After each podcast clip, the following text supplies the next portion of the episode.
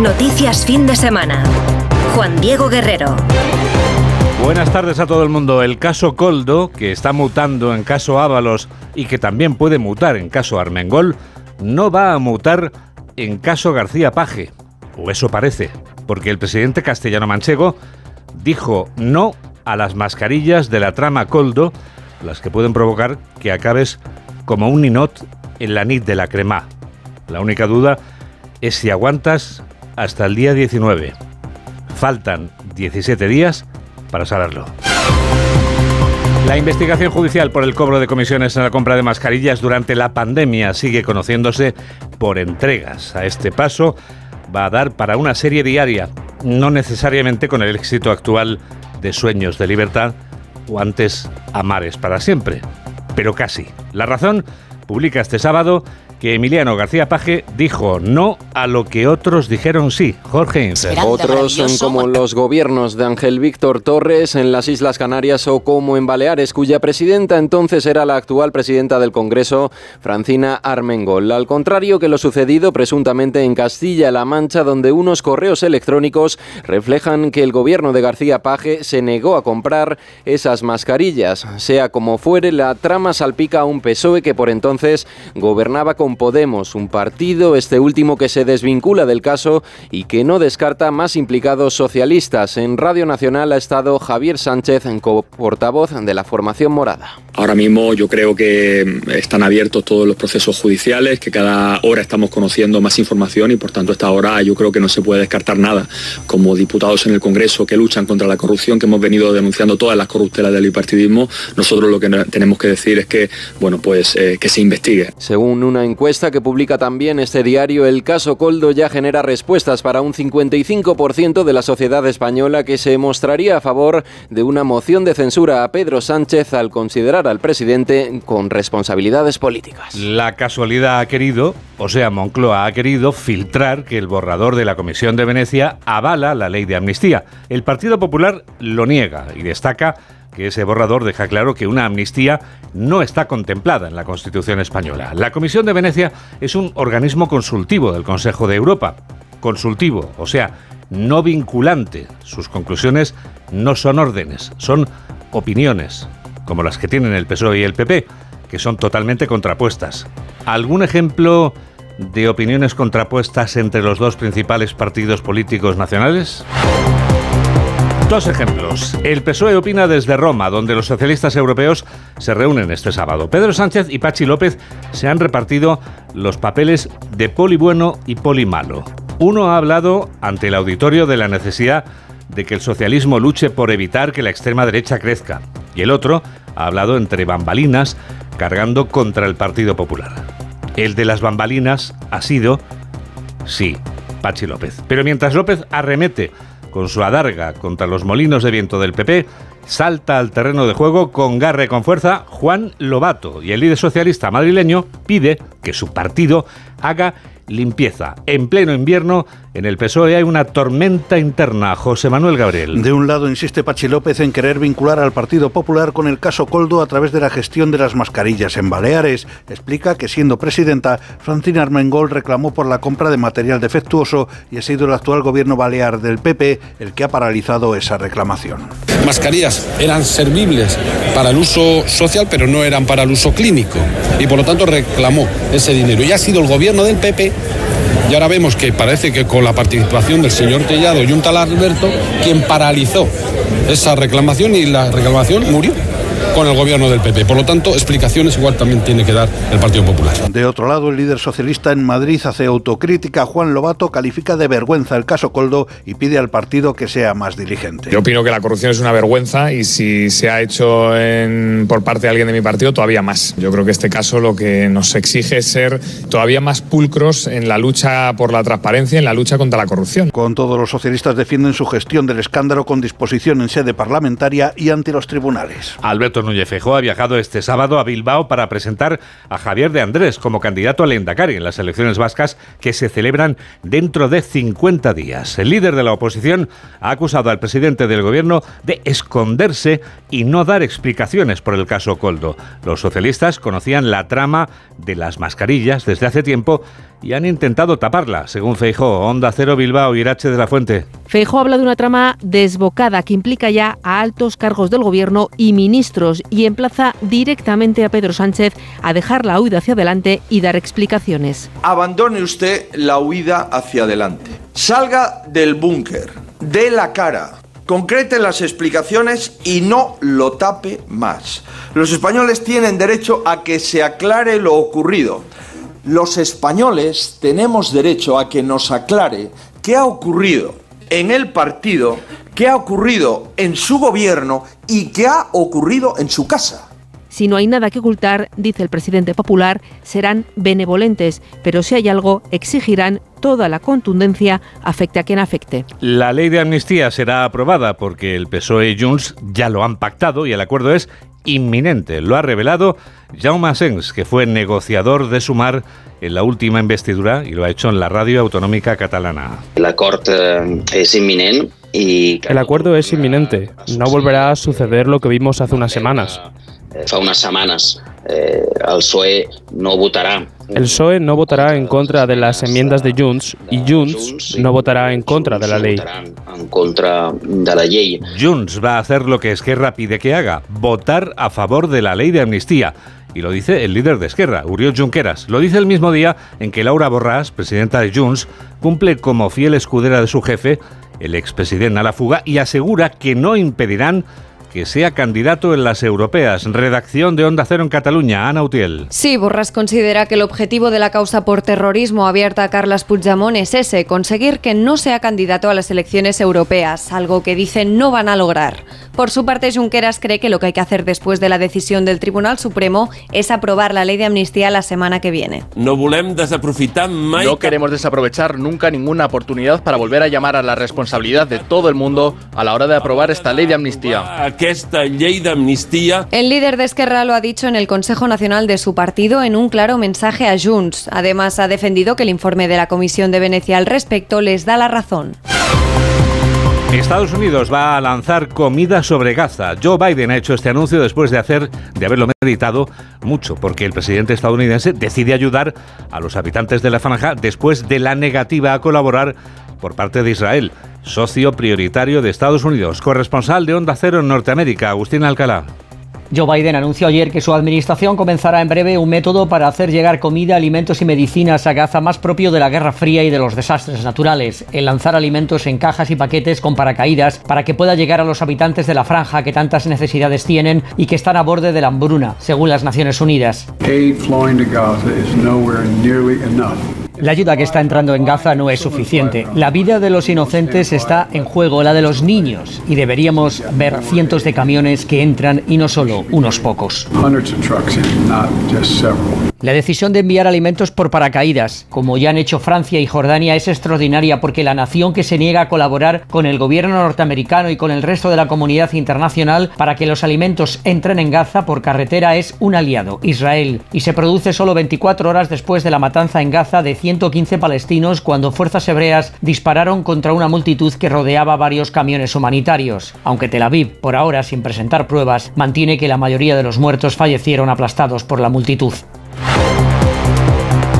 El Festival de Málaga, que abría anoche su edición número 27, acoge este sábado la presentación de una película en cuyo elenco están dos actores extraordinarios, apellidados Gutiérrez y Zaera. Noticias de este certamen del que es patrocinador oficial a tres Media, que convierte a Málaga, en la ciudad del cine, hasta el domingo de la semana que viene. Onda Cero Málaga, Isabel Sánchez. Pájaros de Pau Dura, Juan Diego con Javier Gutiérrez y Luis Zaera es la segunda película que entra a competir en la sección oficial de este Festival de Málaga. Dos tipos y sus problemas que nos llevan de viaje hasta Rumanía. Y es un tipo, pues eso, un loser, un perdedor que, que está buscando su lugar en el mundo y que este viaje le viene, le viene como anillo al dedo para, para intentar encontrar soluciones. La sonrisa nos la saca hoy Emilio Martínez Lázaro con un hipster en la España vacía a un joven político que quiere cambiar el día a día de un pueblo de Teruel. Cañadenses y cañadensas, yo he venido a hacer política en positivo. ¿Pero eso qué es? Este es un tonto con iniciativa, que son los peores tontos. La España vacía necesita soluciones desde allí. Y esta noche, Ana Alvar González, diseñadora de vestuario y decorados, recoge el premio Ricardo Franco. No es una película, sino una realidad, la que ahora les contamos. Fabricar y luego hacer circular billetes de 100 euros falsos. A eso se dedicaban los integrantes de la organización criminal a los que ha echado el guante el Cuerpo Nacional de Policía y los Mossos de Escuadra. Mamen Rodríguez Astre. La organización criminal de origen pakistaní se dedicaba a producir y distribuir billetes falsos de 100 euros. Hay 14 detenidos, todos pakistaníes. Elisa Rebolo, portavoz. La organización habría fabricado e introducido en el circuito económico un millón de euros repartidos principalmente en Italia, Francia, Grecia y España. Los billetes de altísima calidad se imprimían en Nápoles y en Roma, en una imprenta clandestina. La célula de colocación detectada en Barcelona actuaba por toda la ciudad condal realizando pequeñas compras en establecimientos que tenían máquinas electrónicas para pagar. Una vez introducido el billete falso, se hacían con el cambio que las máquinas les entregaban y con el producto adquirido. Todo comenzó en Barcelona al percatarse la policía de la gran cantidad de billetes falsos que había de 100 euros. Los billetes producidos por la organización estaban realizados de manera artesanal, contando con una altísima calidad y en cuanto utilizaban tintas especiales, marcas de agua y diferentes elementos destinados a sortear los mecanismos de detección de las máquinas automáticas de pago. En la operación coordinada por Europol participa la Policía Nacional, los Carabinieri de Italia, la Policía Nacional de Grecia y los Mossos de Escuadra. Ya que estás aquí, Mamen, el domingo que se acerca va a seguir siendo invernal o guardo el paraguas y sigo con las gafas de sol. El domingo, Juan Diego, despedimos un frente, pero saludamos a otro. Se va por el este, pero entra uno nuevo por el oeste, por lo que seguirán con paraguas en Galicia, la vertiente norte y también en Pirineos. Más agua y más frío. Baja la cota de nieve hasta los 500 metros en el centro y en el norte y hasta los 800 en el sureste y en la cordillera cantábrica. Ojito con el viento, soplará con rachas muy fuertes en el litoral, en el tercio este y también en Canarias. Tenemos toda la radio por delante.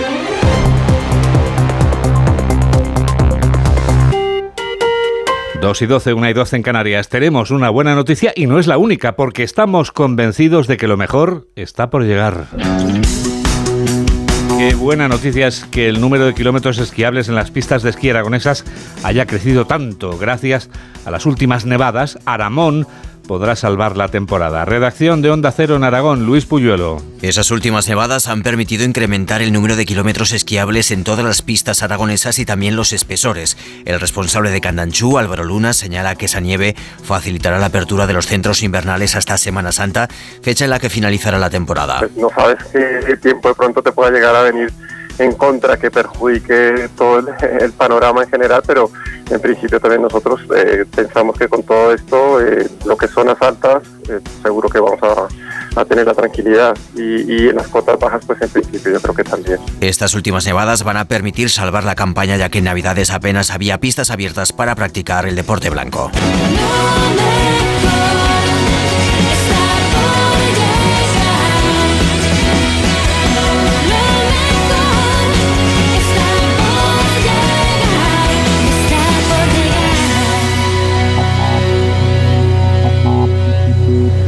Que llega ahora es el epílogo. El epílogo que firma Julián Cabrera. Hola Julián. Hola Juan Diego, muy buenas tardes. Bueno, pues ponemos epílogo a una semana que probablemente ha sido más difícil que la anterior para un gobierno que todavía no puede darle velocidad de crucero a la legislatura porque está pendiente de que Puigdemont le dé luz verde previa aprobación de una ley de amnistía que se pretende beneficie a este dirigente soberanista fugado y a otros políticos. Cosa que habrá que explicarle muy bien a los sufridos ciudadanos teniendo en cuenta que llega además en un momento en el que la corrupción política inunda la actualidad con el tsunami en que se está convirtiendo el caso Coldo o caso Ábalos a la espera de otros calificativos según lo que cada día vamos conociendo a través sobre todo de un sumario que no tiene desperdicio.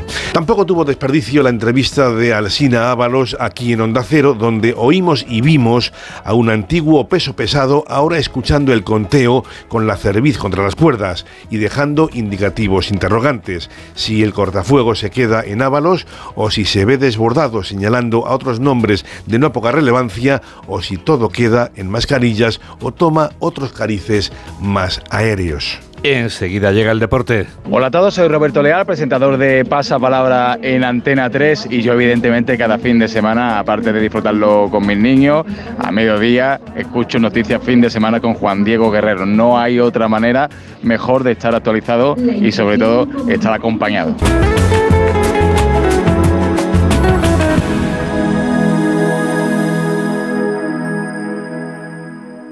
Recolector de claveles, repartidor de paquetes, llevo japoneses de tablao en tablao y niños de cole en cole, distribuyo naranjas y miel de abeja y hago transfers de aeropuerto de 12 a 2. Si quieres hacer un buen business hay que ser muy rápido. Solo hasta el 20 de marzo Business Days Citroën con ventajas especiales en toda la gama Citroën y punto de carga incluido en gama eléctrica.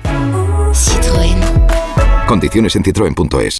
El mejor estreno de ficción en dos años. ¿Qué pasa? Es algo que podría destruir nuestras familias. La serie más vista de la televisión. La familia es lo más importante. Y a veces la vida no te da opción. O matas o mueres. Sabía que algún día no pagaríamos. Líder de la tarde. Sueños de libertad. De lunes a viernes a las 4 menos cuarto de la tarde en Antena 3. Síguenos en Twitter en arroba noticias FDS. El momento ideal para el deporte. Noticias del deporte con David Camps. Hola David. ¿Qué tal Juan Diego? Buenas tardes. Venía con la intención de que escucharas a un genio de la canasta, pero el directo manda y oportuna conexión porque hemos de irnos a Sevilla, porque desde las 2 de la tarde juegan Sevilla Real Sociedad y hay variación en el marcador. Carlos Hidalgo, José Manuel Jiménez, muy buenas tardes. Hola, ¿qué tal? Muy buenas tardes. Efectivamente, dos goles en 13 minutos ha hecho Youssef Nesiri para el Sevilla. Estamos ahora en el minuto 14, Sevilla 2, Real Sociedad 0 en el minuto 11. Chutó Isaac Romero. Desvió la pelota Remiro y la enganchó en Nesiri para hacer el primero en el minuto 13. Isaac Romero le sirvió un balón dentro del área al futbolista marroquí y con muy poco ángulo le pegó durísimo a la escuadra. Un auténtico golazo el que acaba de marcar el eh, dorsal número 15 del Sevilla, el delantero centro del conjunto de Quique Sánchez Flores.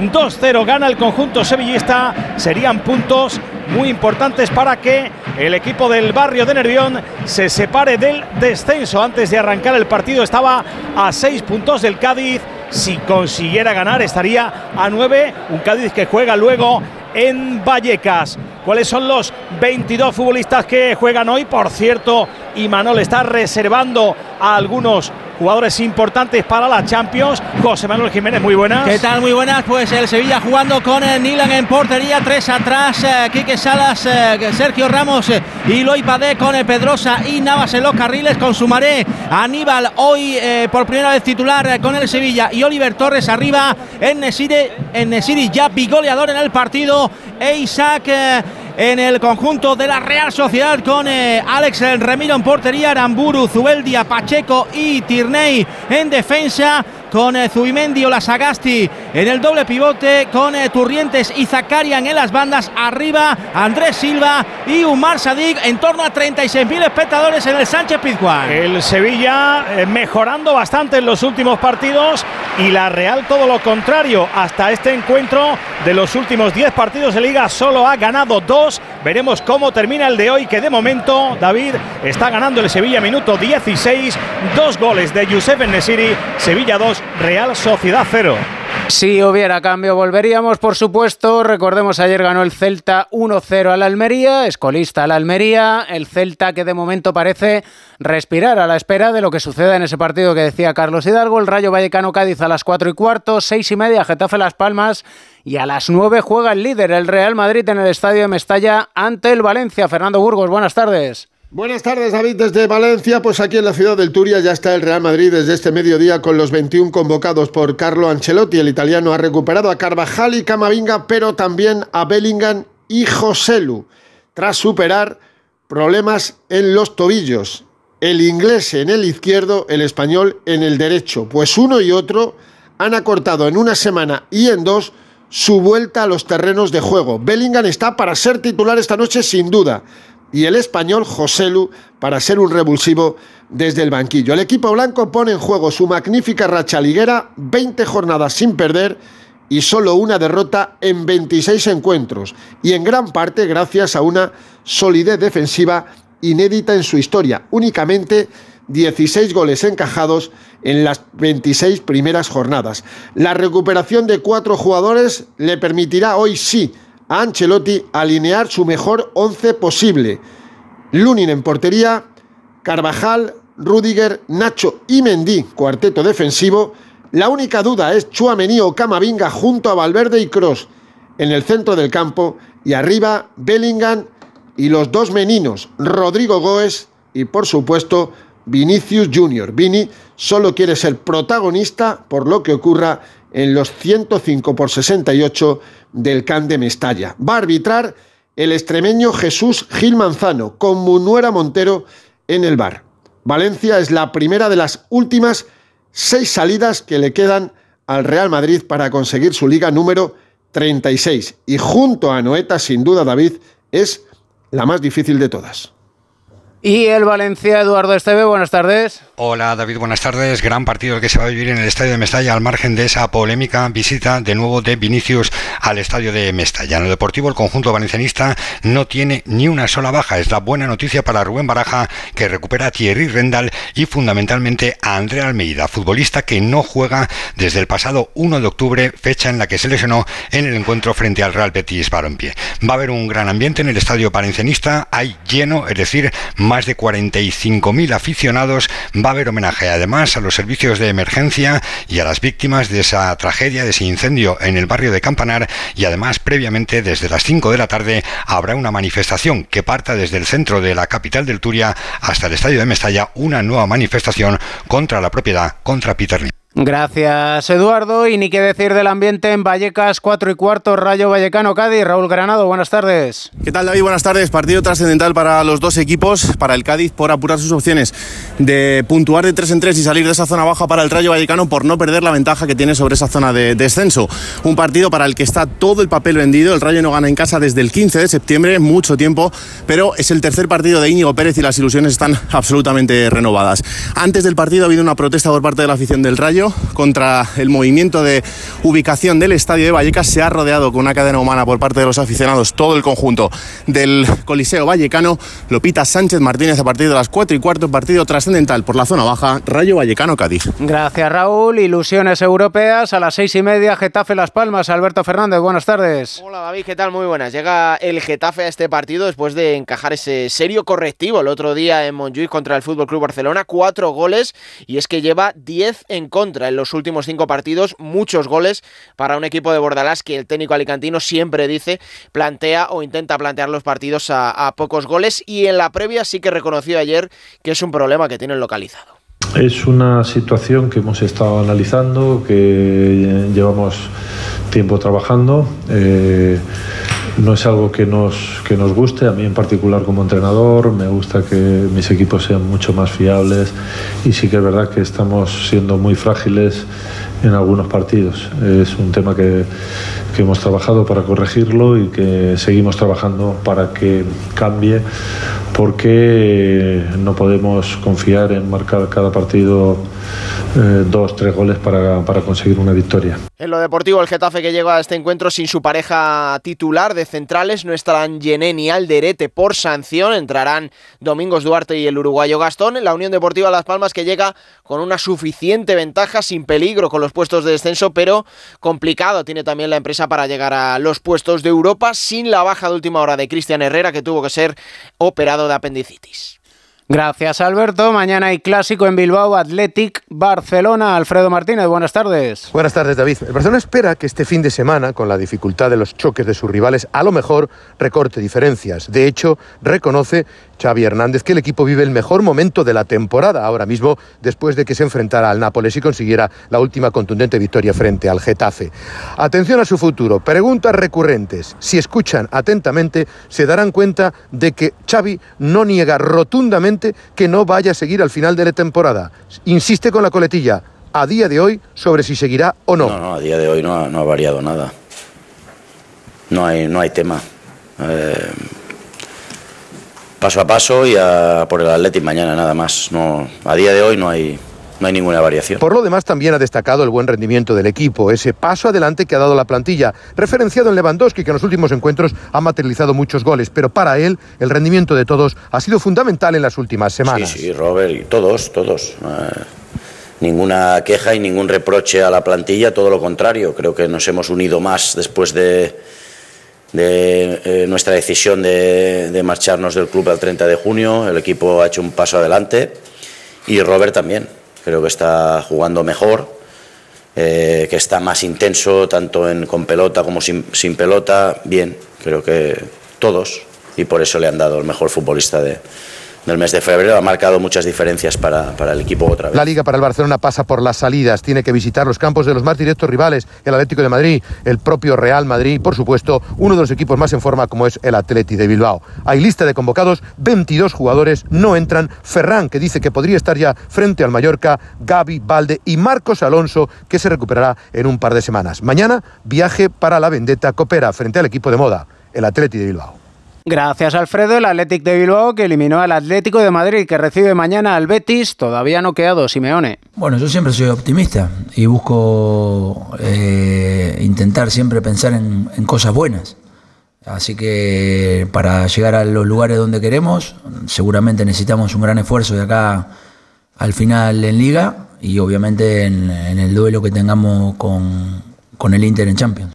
Y por supuesto ganar, Alejandro Mori, buenas tardes. ¿Qué tal David? Buenas tardes, sí, pero para eso hay que ganar. Es el objetivo del Atlético de Madrid que vuelve a, a, su estadio, al Metropolitano, donde está teniendo un buen rendimiento, sobre todo en el campeonato eh, liguero. Mañana ante un buen equipo como el eh, Betis, otra vez sin Antoine Grisman, que es baja junto a Lemar, Azpilicueta y Jiménez, aunque el uruguayo ya empieza a hacer carrera continua, tiene como objetivo llegar al partido de Champions frente al Inter el próximo 13 de marzo, un Simeone que en rueda de prensa se ha mostrado optimista, aunque ha mandado un mensaje claro a sus jugadores para mejorar en bueno, defensa. Lo venimos hablando desde la temporada pasada, no es de esta temporada. Creo que el equipo necesita mejorar eh, en la intensidad y en la agresividad defensiva, pero que no representa muchas veces al colectivo, muchas veces lo individual eh, va generando eh, desde a lo colectivo fallas. Entonces necesitamos mejorar individualmente para que colectivamente eh, aparezcan siempre cosas buenas. Hay que ser más contundente en las dos áreas y por eso ha dicho que Morata mañana va a hacer un gol y por lo visto su acompañante arriba será Memphis Depay en un equipo formado presumiblemente por Oblak en portería con Llorente y Lino en los carriles, Bitzel, Paulista y Hermoso en defensa, Coque, De Paul y Pablo Barrios en el centro del campo y arriba, como te decía, Memphis y Morata. Vamos a ver qué ambiente hay mañana en el Metropolitano, cómo recibe la afición al equipo después de la tremenda decepción y el mazazo que ha supuesto la eliminación de Copa del Rey, sobre todo por la imagen dada, esa falta de ambición y esa falta de contundencia. Gracias, Jano. Además, este fin de semana arranca el circo de la Fórmula 1. Rafa Fernández, buenas tardes. Hola David, sí, a las 4 de la tarde arranca la primera carrera de la temporada de un calendario de 24 grandes premios, el más extenso de la historia de la Fórmula 1. Lo hace con Max Verstappen nuevamente dominando con la primera pole del año, acompañado en la primera línea por Charles Leclerc. En la segunda llega el primer español, Carlos Sainz, que va a partir en la cuarta posición, acompañando ahí a esa segunda línea a George Russell. En la tercera aparece el segundo de los españoles, Fernando Alonso, que marcó ayer el sexto crono y que estará en paralelo prácticamente con el Red Bull del Checo Pérez. Hay que decir que esta carrera ha tenido ya un previo magnífico para el automovilismo español, porque hay futuro, hay cantera y Pepe Martí ha conseguido esta mañana el segundo podium en la antesala de la Fórmula 1 primer gran premio que compite en la Fórmula 2 y dos podios. Ayer tercero, hoy segundo y Pepe Martí, que esperemos sea el preámbulo de una gran tarde para los españoles en este gran premio de Bahrein que vamos a vivir en Radio Estadio. Gracias, Rafa. Como dejamos el partido en Sevilla, Carlos. Pues con el mismo resultado, con ese 2-0, minuto casi 27 del primer tiempo, tiene un poco más de posesión la Real, pero no termina de crear peligro. El Sevilla bien plantado, dos goles de Nesiri, Sevilla 2, Real Sociedad 0. Desde las dos en segunda están jugando el Dense Racing de Ferrol. Felipe Canals, ¿cómo va el partido? ¿Qué tal David? Poquitas cosas han pasado en esta primera media hora. Mejor el equipo local, pero sin goles. El Dense 0, Villarreal B 0. Gracias Felipe. A partir de las tres y media, Juan Diego, al Radio Estadio. No has escuchado al principio al genio de la canasta que te quería traer. Pues te lo traigo al final, don Ricky Rubio, que 12 años después ha jugado por fin con el Barcelona, una vez recuperado de esos problemas de salud mental. Ha sido un poco así, sí, porque antes de ayer me dijo que lo más seguro es que no, eh, ayer que estuviera preparado y bueno, yo le dije, un jugador más aquí a disposición del equipo y que no merme el equipo, sino que venga a ayudar. Eh, iremos sumando, un poco me puede hacer jugar muchos minutos ahora que llevo mucho tiempo parado y el cuerpo pues ya no tiene, eh, ya no es tan joven. Controlando eso, seguro que en un par, tres de semanas ya volvemos a la normalidad. ajustando la nave, diría, ¿no? Tanto mentalmente como físicamente, pues ha sido un tiempo parado y, y se tiene que ajustar la importancia del cuidado de la salud mental, no solo en el deporte, los psicólogos del deporte, ¿qué te voy a decir? Siendo uno de ellos, eh, a las tres y media, no sé si hará falta psicología, yo creo que sí, pero el tren del Radio Estadio te está esperando. Está esperando ya Edu García, que acabo de intercambiar con él palabras y me ha preguntado, oye, ¿qué vas a contar a partir de ahora? lo dice Camps mucho mejor que yo. ¿Qué vamos a hacer? ¿Qué, vamos a contar? ¿Quieres que venga Edu a decirlo? Bueno, ¿qué está pasando ahí fuera?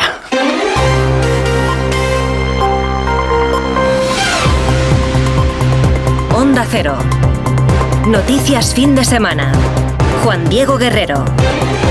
Actualizamos las noticias del sábado con Yolanda Viladecans. Con el caso Coldo en el centro de la actualidad política, a pesar de que Pedro Sánchez está en Roma, no ha hablado. El presidente de este asunto ha centrado su discurso en el Congreso del Partido de los Socialistas Europeos en instar a vencer a la extrema derecha porque Europa, dice, está en riesgo. En su lugar ha sido Pachi López, portavoz en el Congreso, el que invita al Partido Popular a dar explicaciones sobre la reclamación de la compra de mascarillas en Baleares emergida por este caso. Por este caso, guante que recogen los populares y que despeja su líder Núñez Feijó, que asegura que está estamos ante un gobierno en descomposición con un presidente que miente y encubre lo que ha ocurrido. Otra pata de la actualidad política pasa por la ley de amnistía que todo apunta será aprobada de forma inminente, según lo que ha revelado hoy Jaume Asens, que fue negociador de Sumar en la última investidura. Por su parte, el presidente de Esquerra, Oriol Junqueras, afirma que la Comisión de Venecia coincide con todo lo que su partido ha defendido. Apela a la responsabilidad de todos para aprobar esa ley de amnistía. En el exterior, al menos 11 personas han muerto, medio centenar más han resultado heridas, incluidos menores de edad,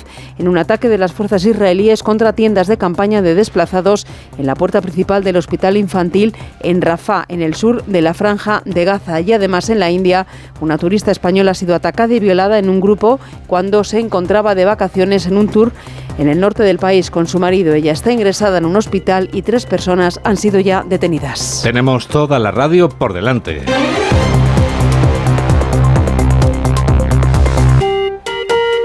Dos y 32, 1 y 32 en Canarias. El caso Coldo, que está mutando en caso Ábalos y que también puede mutar en caso Armengol, no va a mutar en caso García Paje, o al menos eso parece, porque el presidente castellano manchego dijo no a las mascarillas de la trama Coldo, que son esas que te pueden provocar que acabes como un ninot en la nit de la crema.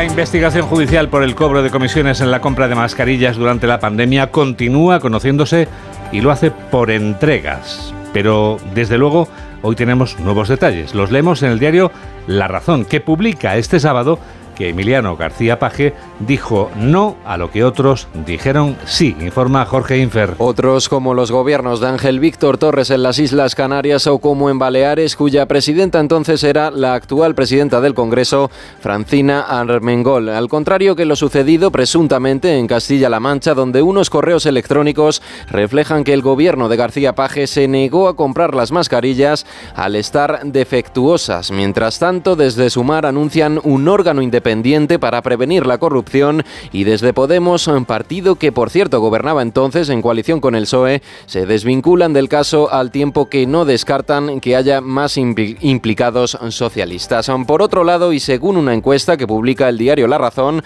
el caso Coldo ya genera respuestas para un 55% de la sociedad española que se mostraría a favor de una moción de censura a Pedro Sánchez al considerar que tiene responsabilidades políticas. El Partido Socialista opina desde Roma, donde los socialistas europeos se reúnen este sábado y Pedro Sánchez y Pachi López se han repartido dos papeles, los de poli bueno y poli malo. Uno ha hablado ante ese auditorio de la necesidad de que el socialismo pelee por evitar que la extrema derecha crezca y el otro ha hablado entre bambalinas cargando contra el Partido Popular. El de las bambalinas ha sido naturalmente Pachi López, pero mientras Pachi López arremete contra los molinos de viento del PP, ha saltado al terreno de juego con garra y con fuerza Juan Lobato, sí, el líder socialista madrileño que ha pedido que su partido empiece por hacer limpieza. En pleno invierno podemos decir que en el Partido Socialista hay una tormenta interna. José Manuel Gabriel. Pachi López señala al Partido Popular y Juan Lobato demanda más pulcritud a su propio partido. Dentro del PSOE nacen divergencias en torno a la digestión del escándalo Coldo. El portavoz parlamentario pide a los populares que expliquen por qué paralizaron la reclamación sobre las mascarillas defectuosas que había iniciado Francina Armengol. Mascarillas eran servibles para el uso social, pero no eran para el uso clínico. Y por lo tanto reclamó ese dinero. Y ha sido el gobierno PP y ahora vemos que parece que con la participación del señor Tellado y un tal Alberto, quien paralizó esa reclamación y la reclamación murió con el gobierno del PP. Por lo tanto, explicaciones igual también tiene que dar el Partido Popular. Desde Madrid, Juan Lobato habla de vergüenza y pide extremar los controles internos. Yo opino que la corrupción es una vergüenza y si se ha hecho en, por parte de alguien de mi partido, todavía más. Y que lo que tiene que hacer el PSOE es lo que ha hecho.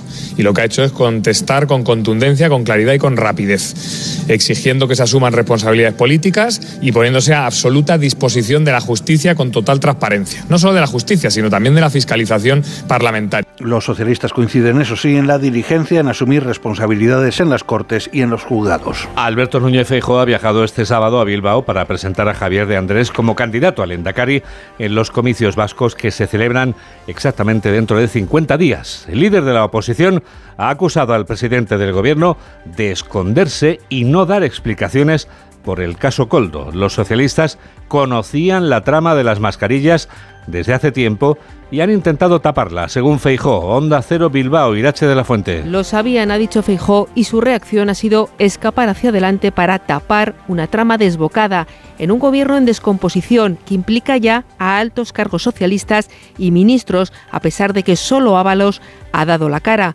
Por ello, el presidente popular pide explicaciones directamente a Pedro Sánchez. Abandone usted la huida hacia adelante. Salga del búnker, dé la cara, concrete las explicaciones y no lo tape más. Los españoles tienen derecho a que se aclare lo ocurrido. Los españoles tenemos derecho a que nos aclare qué ha ocurrido en el partido, qué ha ocurrido en su gobierno y qué ha ocurrido en su casa. Los ciudadanos tienen derecho a saber, apunta Fijó, que se pregunta por qué temer a las explicaciones si no hay nada. ¿Vamos a ser benevolentes cuando no haya nada? Por supuesto. Pero cuando haya algo vamos a exigir toda la contundencia y la responsabilidad política. Afecte a quien afecte. Palabras de Feijó en Euskadi, donde ha defendido un Partido Popular vasco sin complejos y con ambición frente a la decadencia del PNV, la degeneración de Bildu y la desaparición del Partido Socialista de cara a los comicios autonómicos de abril.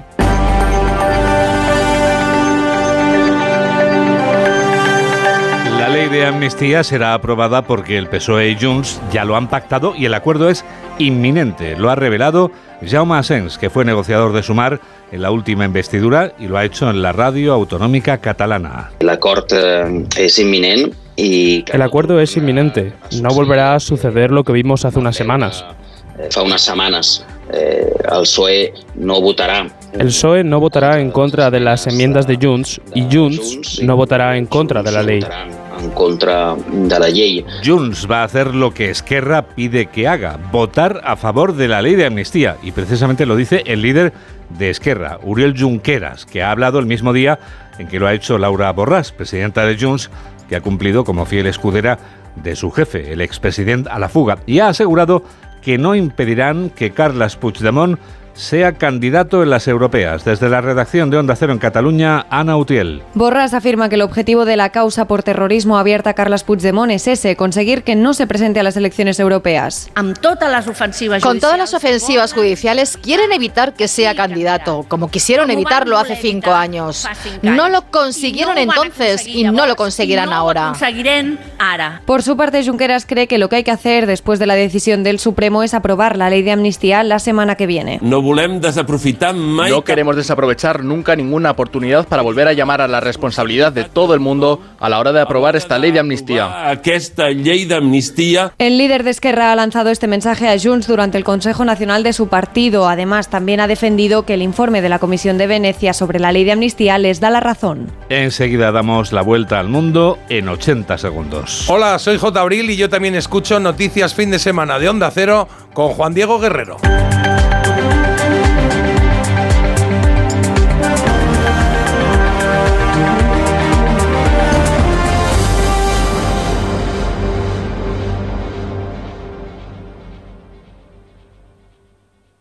Bienvenidos a una nueva temporada de Fórmula 1 en Dazón. Fernando está listo, Carlos preparado y nosotros dispuestos a vivir con pasión cada gran premio, porque la Fórmula 1 nos corre por las venas.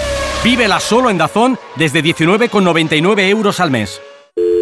Securitas Direct, ¿en qué puedo ayudarle? Buenas, llamaba porque quiero instalarme una alarma. ¿Ha sufrido algún robo? No, pero lo han intentado mientras estábamos en casa de mi madre celebrando su cumpleaños y ya no me quedo tranquila. Pues no se preocupe. Si usted quiere, esta misma tarde le instalamos su alarma.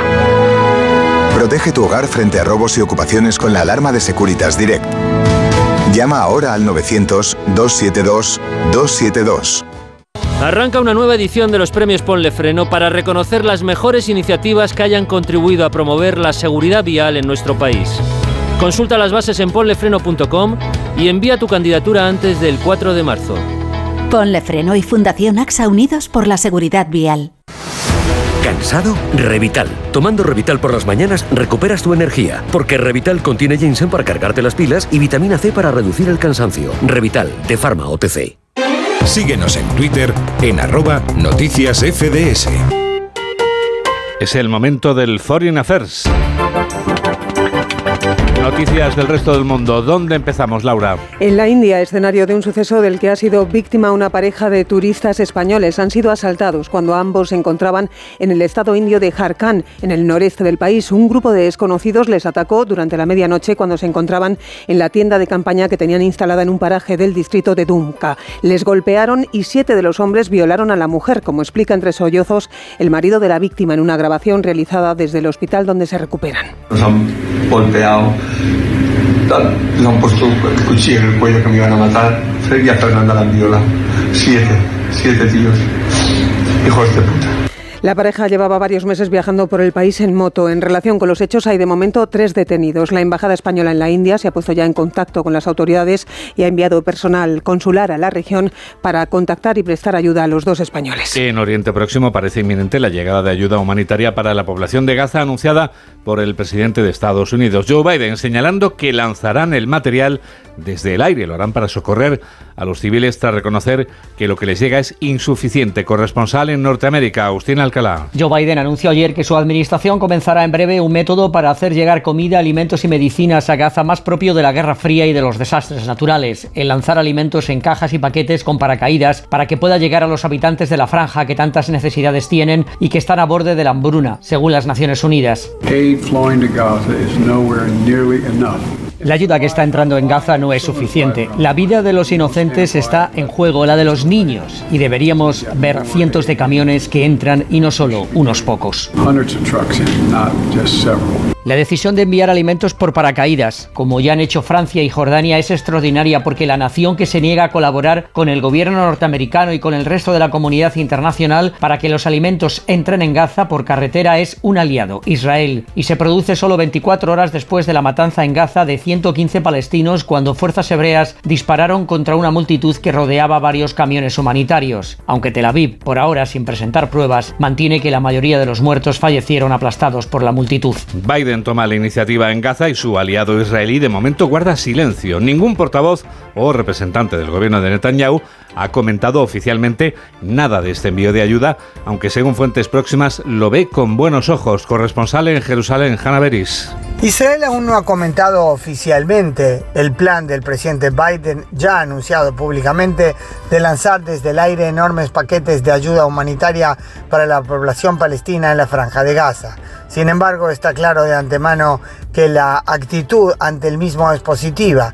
De hecho, Onda Cero consultó a una fuente oficial israelí al respecto, quien ha dicho no tenemos ningún problema con ayuda humanitaria, al contrario, además de recordarnos que hace ya varias semanas que también el reino de Jordania está enviando ayuda de esa forma, si bien hubo algunos problemas técnicos en algunos de los casos y la ayuda por una combinación al parecer de mal cálculo y fuertes vientos no cayó en el sitio al cual se apuntaba, el hecho es que el esfuerzo sigue en curso e Israel, nos dice una fuente oficial, lo apoya con gran entusiasmo. Hoy se ha conocido además, Laura, que las negociaciones para una tregua en Gaza se reanudarán mañana domingo en el Cairo. Así se ha comunicado en la televisión estatal de Egipto, país mediador que recientemente expresaba su temor a que la negociación no llegase a buen puerto tras la amenaza de Israel de lanzar un ataque a Rafah, coincidiendo con la fiesta del Ramadán del 10 de marzo, si jamás no liberaba antes a los rehenes. Sobre el terreno, Israel mantiene la ofensiva y se informa de nuevas víctimas. Las autoridades gazatíes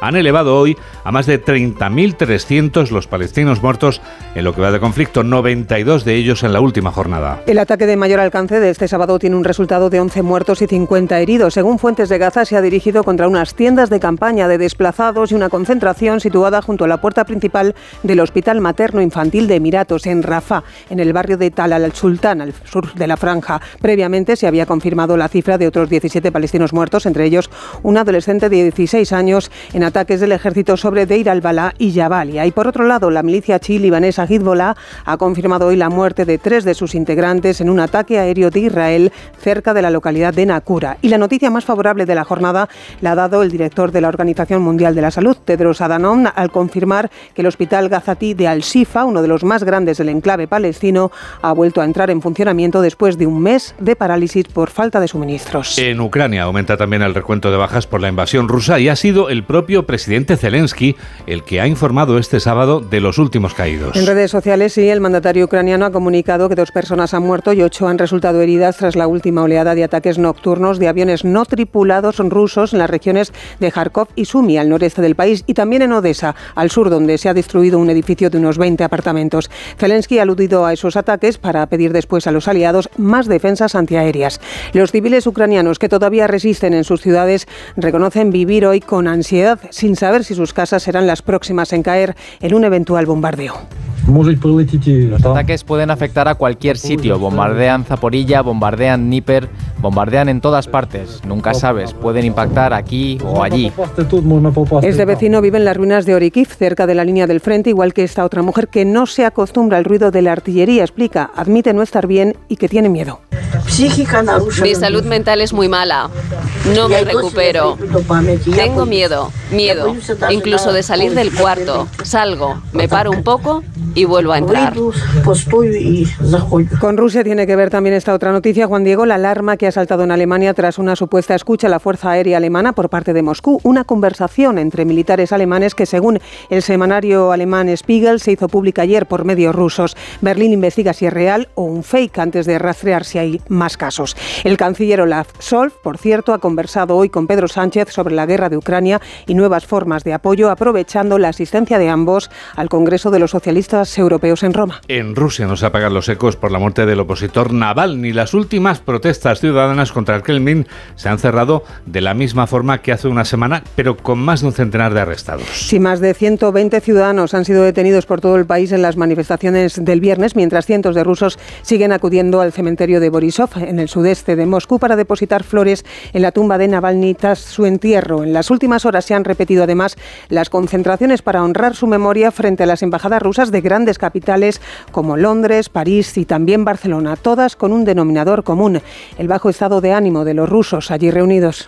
Putin, ha hecho algo horrible y ahora no tengo esperanzas.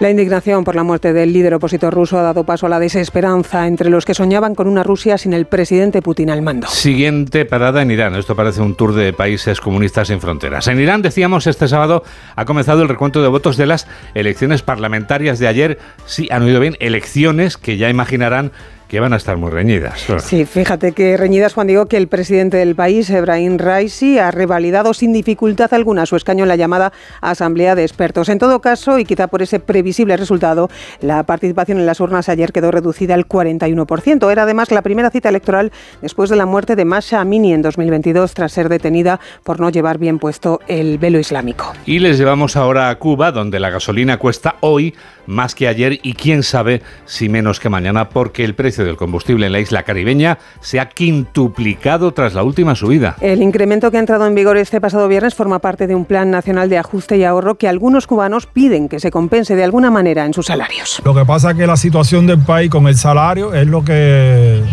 atenta, pero la gasolina realmente en Cuba era más barata que en el mundo entero. Entonces estábamos subvencionando... Eh, no sé qué cosa, porque la estábamos dando casi de gratis.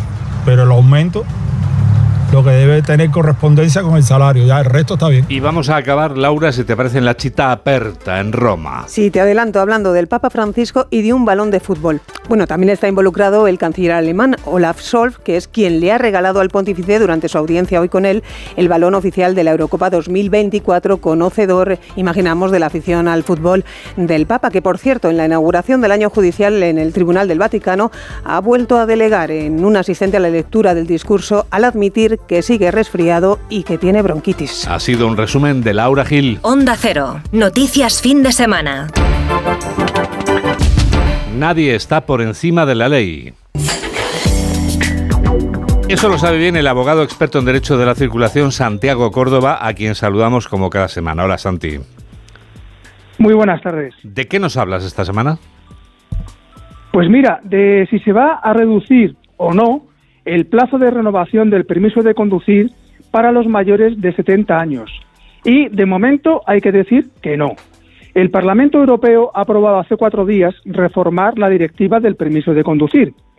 Pues bien, la Comisión proponía que el plazo de renovación del permiso para los mayores de 70 años fuera inferior a cinco años, pero el Parlamento lo ha rechazado, por lo que no se imponen plazos de renovación inferiores a los cinco años actuales. El fundamento es evitar la discriminación de este colectivo, garantizar su derecho a la libertad de movimientos y su participación en la vida económica y social.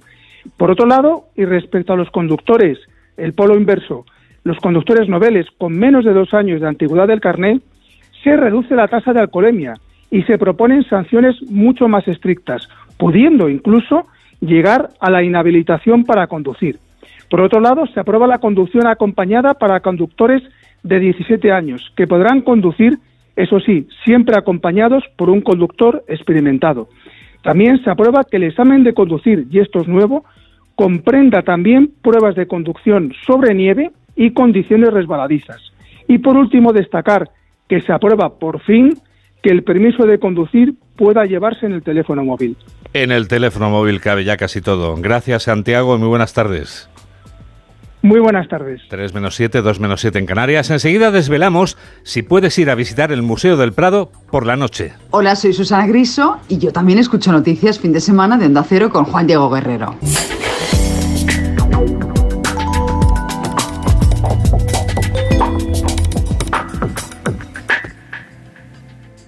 Bienvenidos a una nueva temporada de Fórmula 1 en Dazón. Fernando está listo, Carlos preparado y nosotros dispuestos a vivir con pasión cada gran premio, porque la Fórmula 1 nos corre por las venas. Vívela solo en Dazón desde 19,99 euros al mes. Llega el final. Ya toca despedirse. De la serie que ha marcado la historia de la televisión. Os voy a llevar en mi corazón para siempre. Amares para siempre. Últimos capítulos. De lunes a miércoles en Antena 3. Lo único que quiero es que me sigas eligiendo cada día de tu vida. Y el miércoles a las 11 menos cuarto de la noche. Vive una noche inolvidable con el capítulo final y los momentos más emocionantes de la serie con sus protagonistas en Hasta Siempre Amar. El miércoles en Antena 3. Securitas Direct, ¿en qué puedo ayudarle? Buenas, llamaba porque quiero instalarme una alarma. ¿Ha sufrido algún robo? No, pero lo han intentado mientras estábamos en casa de mi madre celebrando su cumpleaños y ya no me quedo tranquila. Pues no se preocupe. Si usted quiere, esta misma tarde le instalamos su alarma. Protege tu hogar frente a robos y ocupaciones con la alarma de Securitas Direct. Llama ahora al 900-272-272. Pablo ha vuelto a suspender, no sé qué hacer. Prueba con The Memory Studio. A Luis le va genial. The Memory contiene vitamina B5 que contribuye al rendimiento intelectual normal y eso lo nota en exámenes. The Memory Studio, de Pharma OTC. Síguenos en Facebook en Noticias Fin de Semana Onda Cero.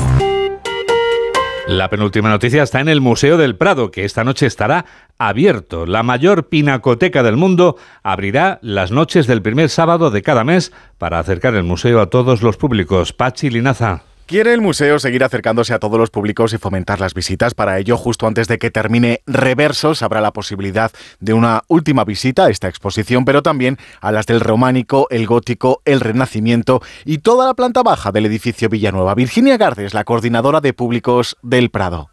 La oferta es eh, la apertura de reversos, la exposición que cierra al día siguiente y toda la planta baja completa del museo. Entrada gratuita desde las ocho y media, último pase a las 11 de la noche, todo a través de la puerta de entrada de los Jerónimos. El Prado de Noche abrirá todos los primeros sábados de cada mes, excepto en agosto. Es la hora ideal para hablar de libros.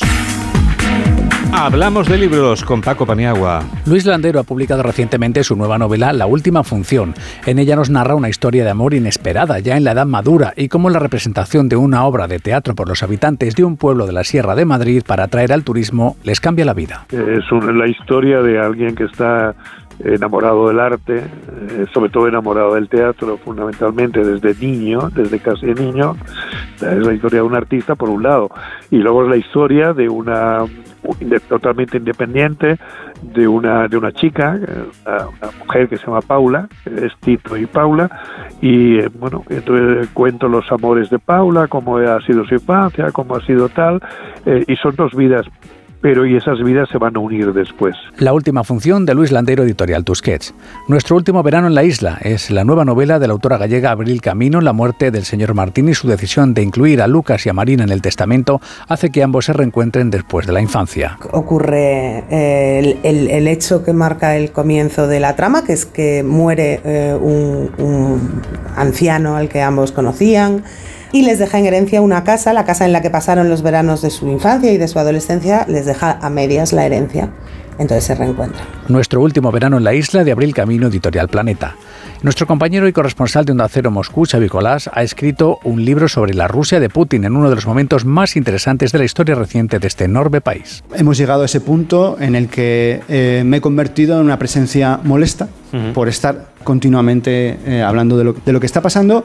Y entonces ya hemos tenido, en algún caso he tenido alguna discusión. Y si estás tan a disgusto, me han llegado a decir, esto ex amigos, ¿eh? si estás tan a disgusto a lo mejor lo que tienes que hacer es irte a tu país. Gente a la que antes he visto llorar y que antes he visto que me escribían diciendo cuéntame lo que está pasando, pero por aquí en mm. privado. Y es que realmente llega un punto que no lo pueden soportar. Lo terminan pagando contigo. Son además personas que antes de la guerra, antes de la guerra ya querían irse de Rusia. Putinistán, un libro de nuestro compañero y corresponsal en Moscú, Xavi Colás, La esfera de los libros. Putinistán es fruto del trabajo de Xavi Colás sobre el terreno, jugándose el tipo, viviendo y sintiendo de cerca cómo es la Rusia de Putin en la que le ha tocado vivir y la, desde la que le ha tocado informarnos. Merece la pena disfrutar de su libro. Tú también escuchas este programa de noticias que produce Mamen Rodríguez Astre y que realiza José Luis López Galindo aquí en Onda Cero, en la radio.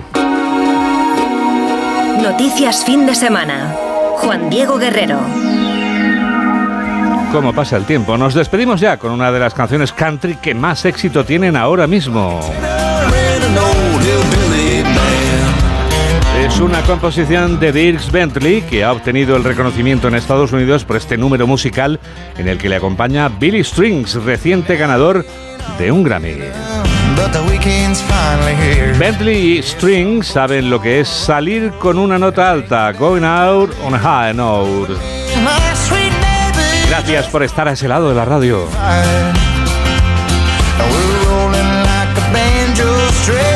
Que la radio te acompañe. Adiós.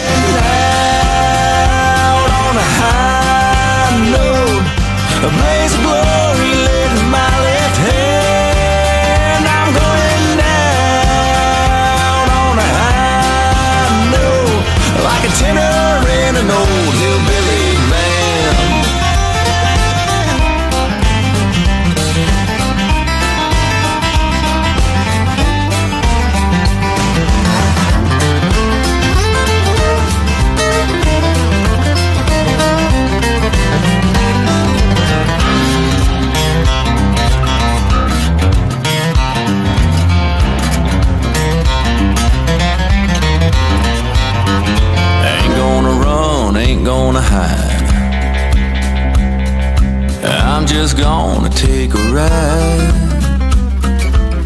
Yeah, I'll be fine on Judgment Day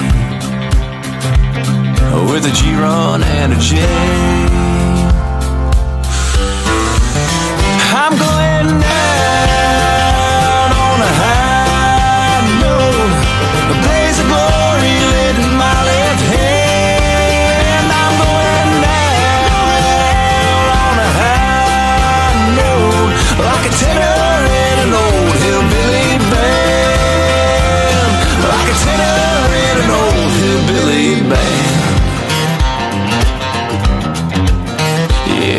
my plan.